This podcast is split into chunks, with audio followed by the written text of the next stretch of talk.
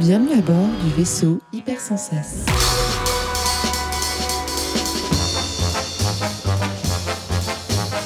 Bonjour à tous et bienvenue dans Cinécure saison 2. Pour cette nouvelle saison, on continue sur la même lancée, mais je vais essayer d'être un peu plus exigeant avec moi-même et mes sélections et de vous proposer 4 films qui ont tous un lien entre eux, un peu à la manière de l'épisode 16 d'ailleurs, où un fil presque invisible reliait pourtant les 4 films que je vous avais à ce moment-là recommandés. Si vous me suivez depuis le début, vous savez que je suis très versé dans le cinéma classique, le cinéma que l'on appelle de patrimoine, qui est constitué selon la définition qu'en donne le Centre national du cinéma de films dont la date de sortie est antérieure à 10 ans. C'est une tendance qui est vouée à rester, tout simplement parce que je trouve passionnant l'idée d'aller chercher des films moins récents, de les recontextualiser et de très humblement leur donner un peu plus de visibilité. En parlant de visibilité, je vous rappelle que je ne mets aucune limite de genre ni d'époque et que la seule condition est que les films proposés soient disponibles en VOD ou en streaming. Je vous promets de continuer de respecter cet engagement et d'explorer d'autres domaines encore du cinéma que je connais mal ou pas du tout. Et pour commencer cette nouvelle saison, ce mois-ci, je me suis penché sur les duos inattendus. Les histoires d'amour étranges vouées à ne pas fonctionner et qui pourtant crèvent l'écran pour notre plus grand plaisir. Ça n'a pas été simple, même si le cinéma est rempli de duos en tout genre. Je suis content de la sélection parce qu'elle est prestigieuse et je trouve, sans me jeter trop de fleurs, que pour une sélection de rentrée, elle a fière allure. Allez, sans plus attendre, nous voilà partis visiter Miami puis Detroit, le show de la Floride et la rigueur du Grand Nord américain. Puis on partira pour hier, où le crime se joindra à la comédie, pour ensuite remonter en Écosse et participer à une course effrénée mêlant espions, police et artistes de musical, pour enfin terminer à Paris, au musée d'Orsay, pour une sombre affaire de vol de sculpture. Rejoignez votre siège, le train de la saison 2 va partir. Ah oui, ça aussi ça ne change pas parce que les métaphores du voyage sont très parlantes, donc j'en saupoudrerai les épisodes à venir bien entendu. Oui, donc rejoignez votre siège, prenez garde à la fermeture automatique des portes, c'est parti pour l'épisode 17 de Cinécure.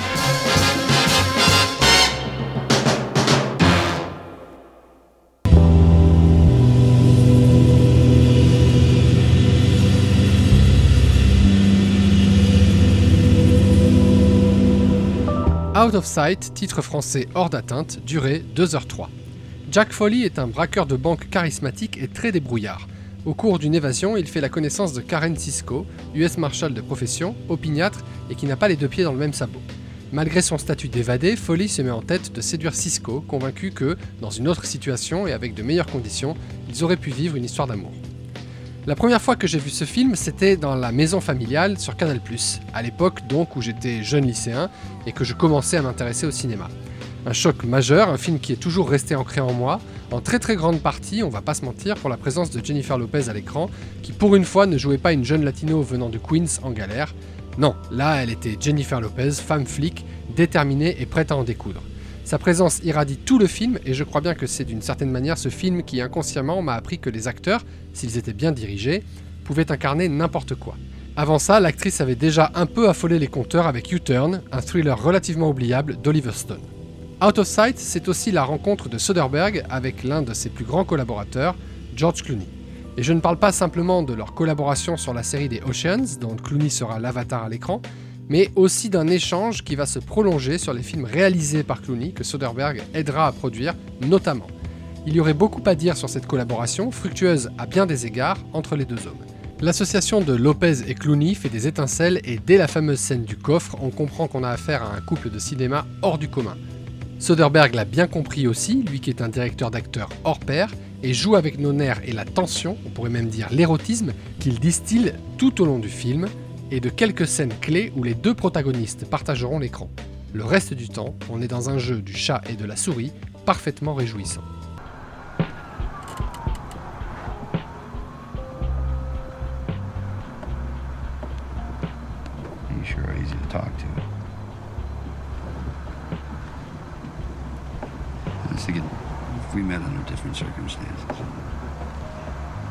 We at a bar, and I came up, we started talking. Wonder what would happen Nothing. if you didn't know who I was. You'd probably tell me. I'm just saying if we met under different circumstances. You have got to be kidding. Another movie I liked with Faye Dunaway was Three Days of the Condor. One with Robert Redford when he was young. Yeah. You know, I never thought it made sense, though. You know, the way they got together so quick. I mean, romantically. Well, but if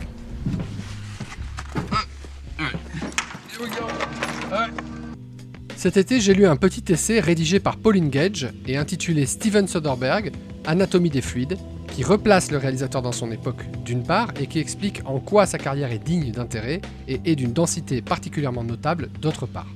Soderbergh est un cinéaste pour le moins iconoclaste qui a gagné avec son premier long métrage, et bien tout simplement la Palme d'Or. C'est une histoire dingue que je ne résiste pas à vous raconter. Au Festival de Cannes de 1989, le long métrage de Soderbergh, je répète son premier long métrage, devait être présenté à la quinzaine des réalisateurs habituellement réservés aux jeunes réalisateurs. Cependant, à quelques jours de l'ouverture, l'un des films sélectionnés pour le festival classique ne peut pas être présenté, et les organisateurs vont pêcher dans la sélection de la quinzaine pour le remplacer. Ils aiment bien Sex, Lies and Videotapes, c'est le titre du film de Soderbergh en question, et finissent par le sélectionner. Celui-ci remporte la Palme d'Or, mais aussi le prix de l'interprétation masculine pour James Spader, le tout au nez et à la barbe de Do the Right Thing de Spike Lee, convaincu qu'il était de repartir avec la palme et qui en voudra toute sa vie à Wim Wenders, alors président du festival. Bien sûr, cette anecdote est connue de qui s'intéresse à Soderbergh, notamment parce qu'après avoir remporté le prix, il a déclaré à la presse quelque chose du genre Et maintenant, c'est la descente aux enfers. Et en effet, où va-t-on quand on a 26 ans et qu'on gagne la Palme d'Or avec son premier film? Bien aidé par le cynisme des Weinstein, Soderbergh mettra pas mal de temps à se sortir de son enfer personnel et à monter des projets qui seront vus. C'est à ce titre que Pauline Gage qualifie hors d'atteinte de film tournant. Et quand on le voit, on ne peut que lui donner raison.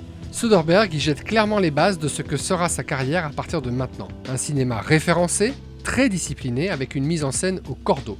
Je vous ai parlé tout à l'heure du casting, mais au-delà de Clooney et Lopez, on retrouve Ving Rhames, Catherine Keener, Dennis Farina, Louis Guzman et Michael Keaton qui reprend le rôle qu'il avait dans Jackie Brown pour une courte apparition. Du très très lourd. La photographie est intéressante puisqu'annonciatrice de ce que seront les Oceans et bien entendu Trafic. Elle est assurée sur ce film par Elliot Davis, qui est un habitué des comédies potaches et que je ne peux pas m'empêcher de me figurer extrêmement dirigé par Soderbergh. Après une courte collaboration avec Edward Lackman sur The Limey et Erin Brockovich, il finira d'ailleurs par assurer la photographie de ses films sous le pseudonyme de Peter Andrews. Une versatilité qui ne se limitera pas à la réalisation et à la photographie, puisqu'il va petit à petit, à mesure de sa carrière, aussi assumer les rôles de monteur, parfois de scénariste.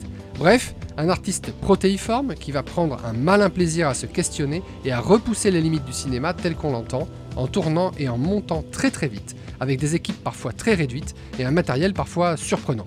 Certains de ses films les plus récents ont d'ailleurs été tournés avec un iPhone notamment. Ça fait beaucoup d'informations sur Soderbergh et peu sur Hors d'atteinte, j'en conviens, mais s'il y a une chose à retenir, c'est que ce film sorti en 98 est un moment important dans la carrière de celui que beaucoup voyaient comme un héritier du cinéma classique hollywoodien. Il se trouve que dans les 9 ans qui se sont écoulés après son obtention de la récompense suprême que représente la Palme d'Or, il aura précisément fait l'inverse. Je pense que c'est dans cette mesure que Out of Sight est intéressant et important. Si vous aimez les histoires d'amour, les dialogues bien écrits, la verve d'un Clooney en forme et les films de flics et voyous, Out of Sight, titre français hors d'atteinte, est pour vous. Il est disponible sur Canal Plus en streaming. En 1998 sortait en France Titanic de James Cameron, La vie est belle de Roberto Benigni et Le dîner de con de Francis Weber.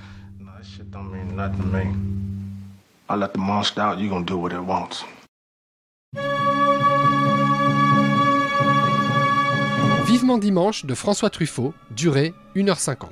Julien Vercel est le patron plutôt réservé et paternaliste d'une petite agence immobilière dans le Var. Il est accusé du meurtre de Massoulier, un notable respecté. Alors que son avocat parvient à le libérer de sa garde à vue, il retrouve sa secrétaire, Barbara Baker, une jeune femme spontanée, énergique et indépendante. Celle-ci décide d'enquêter, tandis que la situation se dégrade et que les faits semblent accuser son patron. Les plus fidèles d'entre vous se demandent s'ils ont bien entendu. Oui, oui, j'ai bien dit François Truffaut. Tout arrive. J'ai découvert ce film lorsque j'étais étudiant en droit à Paris. Je l'avais acheté au MK2 Bibliothèque que je fréquentais assidûment et qui vendait l'œuvre de Truffaut regroupée en coffrets. J'avais fait l'acquisition de l'un de ces coffrets, donc, très sobrement intitulé Truffaut et les femmes, dont le visionnage m'avait endormi et qui a en très grande partie façonné mon point de vue sur le réalisateur qui se voulait populaire, mais qui a participé à donner à la bourgeoisie et ses préoccupations une place prépondérante en France, dont on ressent encore aujourd'hui les effets. En plus de ce coffret, une jaquette m'avait un peu fait de l'œil, et malgré mes maigres moyens, je m'en étais aussi emparé. Vous l'avez compris, il s'agissait de Vivement Dimanche.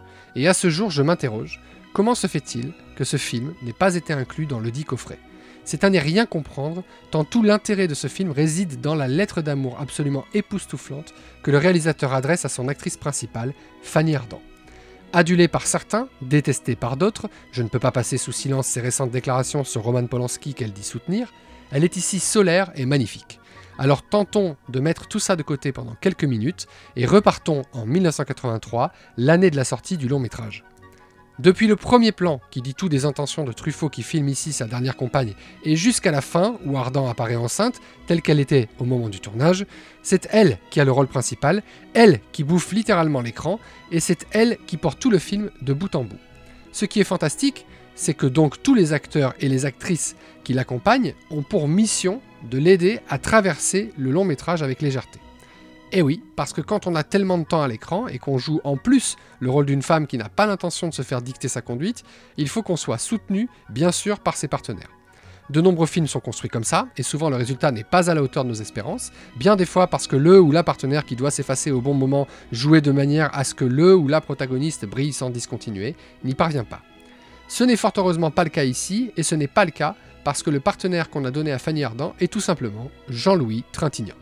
Disparu il y a peu, je ne pouvais pas ne pas parler de Trintignant, bien sûr.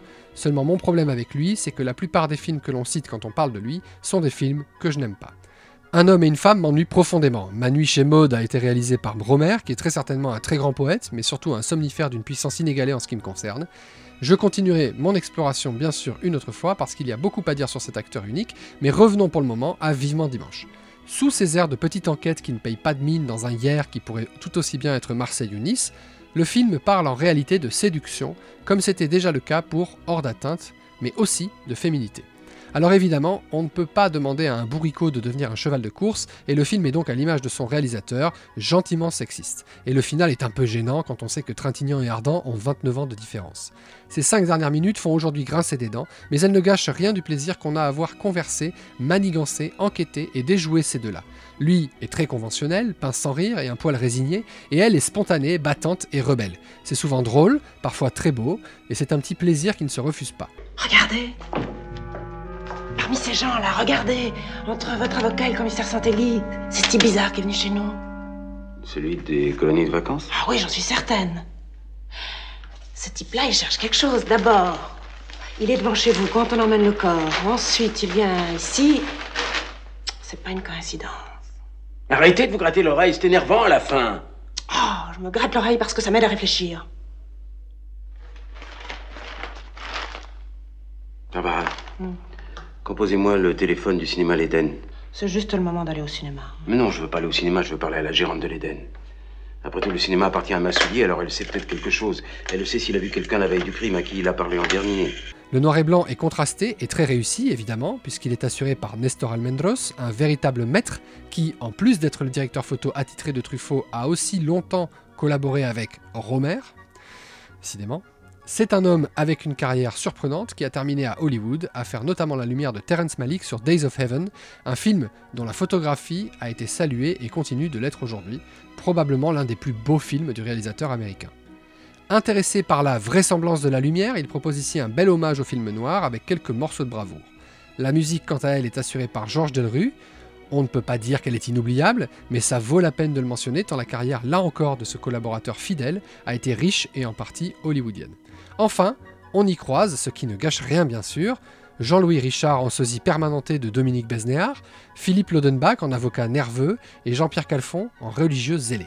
Dans cette distribution très masculine, à l'exception du personnage de Paul Delbecq, interprété par Annick Bellobre, Truffaut se plaît à balader une Fanny Ardant très sûre d'elle, avec une gouaille qui n'aurait rien à envier à Harrison Ford.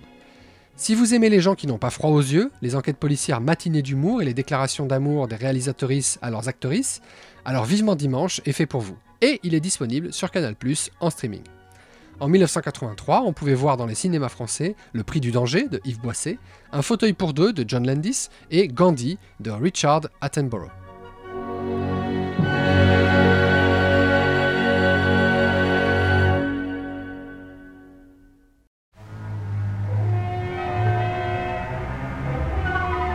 The 39 Steps, titre français Les 39 marches, d'Alfred Hitchcock, durée 1h26.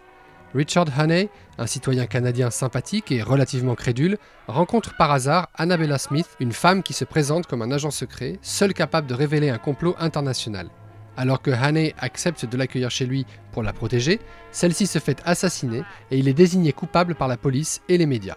En fuite, il tente d'accomplir la mission d'Annabella et se retrouve embarqué dans plusieurs aventures, bien malgré lui. Il y a chez Hitchcock, c'est connu, une formule pour réussir un film. Celle-ci est composée de plusieurs composantes et l'une d'entre elles est la suivante. Prenez un homme de la rue, un homme innocent, naïf même, et plongez-le dans un complot qui le dépasse complètement. Le plus gros le complot, le mieux pour votre film. The 39 Steps, les 39 marches en français, ne fait pas exception et vu sa date de sortie, je dirais même que c'est une ébauche qui sera complétée à mesure que passeront les années. Ce qui est intéressant, c'est donc de voir comment ce bon vieil Alfred, pas encore émigré aux États-Unis à l'époque où le film sort, nous présente les choses. Autant vous le dire tout de suite, c'est sans surprise avec une grande maestria. Pour y parvenir, Hitchcock bénéficie du travail de Bernard Knowles, un directeur photo qui travaille à cette époque pour Gainsborough Studio et qui donne au film un noir et blanc particulier, très vaporeux, particulièrement pour les scènes se déroulant bien sûr dans le nord du Royaume-Uni. Grâce à ce film, j'ai aussi pu découvrir deux interprètes fantastiques.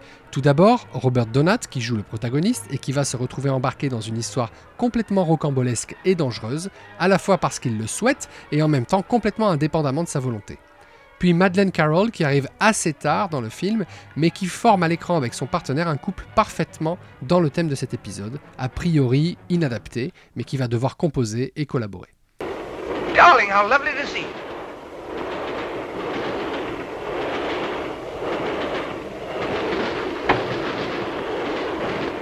Mind having a free meal in there. I was desperate. I'm terribly sorry. I had to do it. Look here. My name's Henny. They're after me. I, I, I swear I'm innocent. You've got to help me. I've got to keep free for the next few days. Well, you see the men passing in the last few minutes. This is the man you want, I think.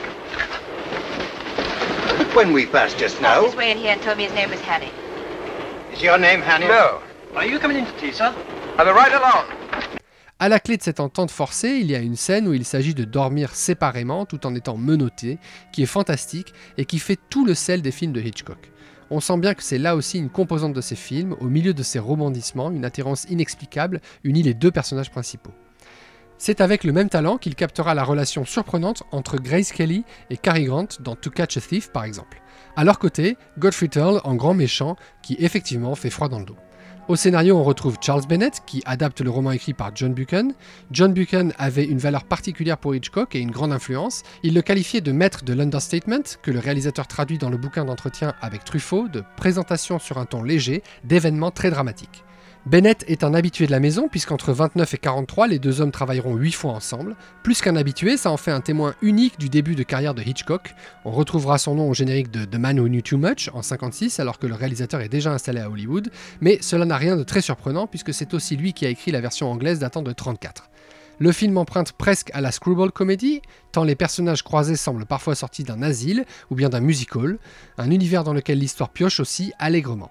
Au centre de l'énigme du film se situe d'ailleurs un certain Mr. Memory dont la logique va être poussée à l'extrême. C'est dans ce sens d'ailleurs que Hitchcock parlera de ce film comme du premier où il cesse de se soucier de la vraisemblance de ce qui arrive à l'écran. En résulte une suite d'événements haletants, une véritable course d'obstacles où tout semble dangereux et où, fidèle à son habitude, le réalisateur semble ne pas tellement diriger ses acteurs, mais plutôt ses spectateurs, en les soumettant à des ruptures et à des transitions soudaines et permanentes. Le film dure 1h26 et je peux vous dire qu'elles sont rentabilisées. Toujours dans les entretiens Hitchcock-Truffaut, le maître britannique dit La vraisemblance ne m'intéresse pas, c'est ce qu'il y a de plus facile à faire. Dans Les Oiseaux, il y a cette longue scène dans le bistrot où les gens parlent des oiseaux. Parmi ces gens, il y a une femme avec un béret sur la tête qui est justement une spécialiste des oiseaux, une ornithologue. Elle se trouve là par pure coïncidence. Naturellement, j'aurais pu tourner trois scènes pour la faire arriver vraisemblablement, mais ces scènes n'auraient eu aucun intérêt. Voilà pourquoi il est intéressant de revoir The 39 Steps. Si vous aimez la screwball comedy et que, comme Alfred, vous vous moquez de la vraisemblance mais aimez les bonnes histoires qui vous tiennent du début à la fin, alors The 39 Steps est pour vous. Il est disponible à la location sur la Cinétech pour 2,99€. En France, en 1935, on pouvait voir Le Triomphe de la volonté, un film de propagande nazie de Leni Riefenstahl, Top Hat de Mark Sandrich et La jeunesse de Maxime de Leonid Trauberg.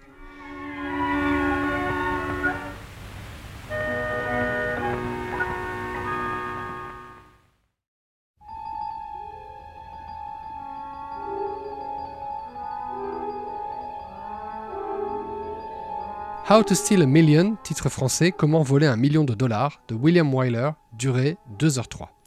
Nicole Bonnet, une jeune ingénue débrouillarde mais un peu naïve, a pour père Charles Bonnet, le célèbre collectionneur d'œuvres d'art. Celui-ci a pour particularité d'être un faussaire de talent qui n'arrive pas à s'arrêter de vendre ses plus belles imitations à des prix indécents. Alors qu'une exposition s'organise autour d'une sculpture, fausse, italienne, un certain nombre d'événements vont amener Nicole à devoir agir si elle veut éviter que son père ne finisse en prison elle pourra compter sur l'aide de Simon Dermott, un cambrioleur désinvolte. Décidément, William Wyler n'en a pas fini de me surprendre. Je l'ai découvert avec Ben Hur, bien sûr, un film aux proportions épiques qui, en plus d'être réussi, résonne particulièrement en moi puisqu'il a été réalisé à Rome dans les mythiques studios de Cinecittà. Puis j'ai eu la chance de découvrir cet été, au cours du festival La Rochelle Cinéma, son film The Children's Hour, dont le titre français est La Rumeur, et que vous connaissez déjà si vous avez écouté l'interview de Marc Ollery, distributeur indépendant, comme épisode de Cinexplore. Wyler a le don de se retrouver là où je ne l'attends pas. Par exemple, le saviez-vous, ce réalisateur américain est né à Mulhouse, du temps où la ville appartenait à l'Empire allemand, certes, mais quand même. Le reste de son parcours est tout aussi étonnant. Il étudie à Lausanne, puis rentre au Conservatoire de Paris pour apprendre le violon, et part finalement aux États-Unis en 22 pour travailler au studio Universal, dont le fondateur est un cousin de sa mère. Là, il va commencer dans le service de la publicité et petit à petit gravir les échelons pour finalement, trois ans seulement plus tard, devenir le plus jeune réalisateur employé par le studio. Ce que j'ignorais donc, en parlant de lui, c'est qu'avant les films que je vous ai cités, et celui dont je vais vous parler, Wyler avait déjà une très très longue carrière derrière lui. Jezebel avec Betty Davis, The Best Years of Our Lives, Roman Holiday, les classiques ne manquent pas. How to Steal a Million est sa troisième collaboration avec Audrey Hepburn, qu'il avait dévoilé au monde entier justement avec Roman Holiday, le film qui a fait d'elle une star absolue. Et ce qui me plaît particulièrement ici, c'est cette comédie sous-jacente. Encore une fois, on retrouve un peu de la screwball comedy, ce genre typique au cinéma américain des années 30, où tous les personnages sont plus ou moins fous alliés et où le protagoniste semble naviguer à vue au milieu d'un groupe d'illuminés. Oh, that's nice. Yes, that's That's really nice. It just needs one more little touch. Oh, yes. Now turn around for me, would you? What? Yes, that's fine. That does it. Does what? Well, for one thing, it gives Givenchy a night off. Il y a de ça dans ce long métrage puisque Hepburn, dont le père, on l'a vu, est un faussaire impénitent, s'entoure d'un cambrioleur loufoque, campé par un Peter O'Toole extrêmement drôle, et d'un homme d'affaires fou d'elle, interprété avec énergie par Eli Wallach. L'acteur n'aurait pas dû être casté, c'était d'ailleurs Walter Matthau qui avait été approché, mais il était trop gourmand. La production s'est rabattue donc sur George C. Scott, un acteur incroyable dont j'ai déjà eu l'occasion de vous parler dans l'épisode 11 de Cinécure à propos de Les flics ne dorment pas la nuit. Malheureusement, celui-ci est arrivé très en retard dès le premier jour du tournage et Wyler a pris la décision de le virer, ce qui a profondément attristé Hepburn et on la comprend. Si vous rajoutez à ça le Paris des années 60, les tenues de Hepburn bien entendu, la Jaguar type E de Peter O'Toole et une couche d'acteurs inattendus comme Jacques Marin, qui jouait déjà un rôle de fonctionnaire dans The Train de Frankenheimer, recommandé dans Cinécure épisode 9, ou encore le bien nommé Moustache, vous obtenez ce film de casse bizarre mais souvent très drôle et avec le look bien particulier des 60s. C'est dû notamment à l'utilisation du Deluxe Colors, un processus similaire au Technicolor et qui était censé permettre une production de masse plus facile que son concurrent.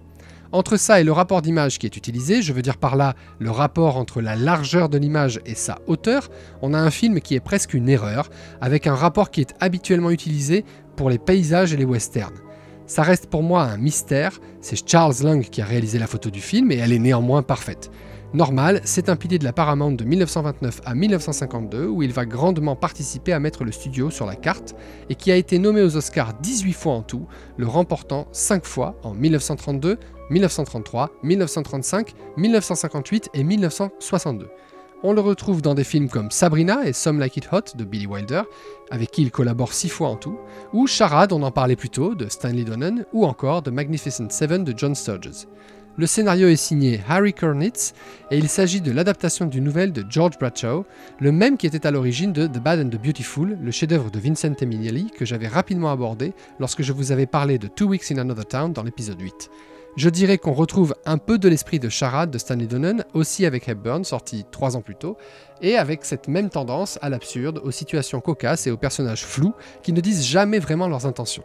Histoire de boucler une équipe déjà solide, c'est John Williams qui assure la musique, un John Williams de seulement 34 ans, avant que celui-ci ne devienne la superstar que l'on connaît aujourd'hui. Il signe une musique superbe avec quelques morceaux qui ont toute leur place dans les swinging 60s.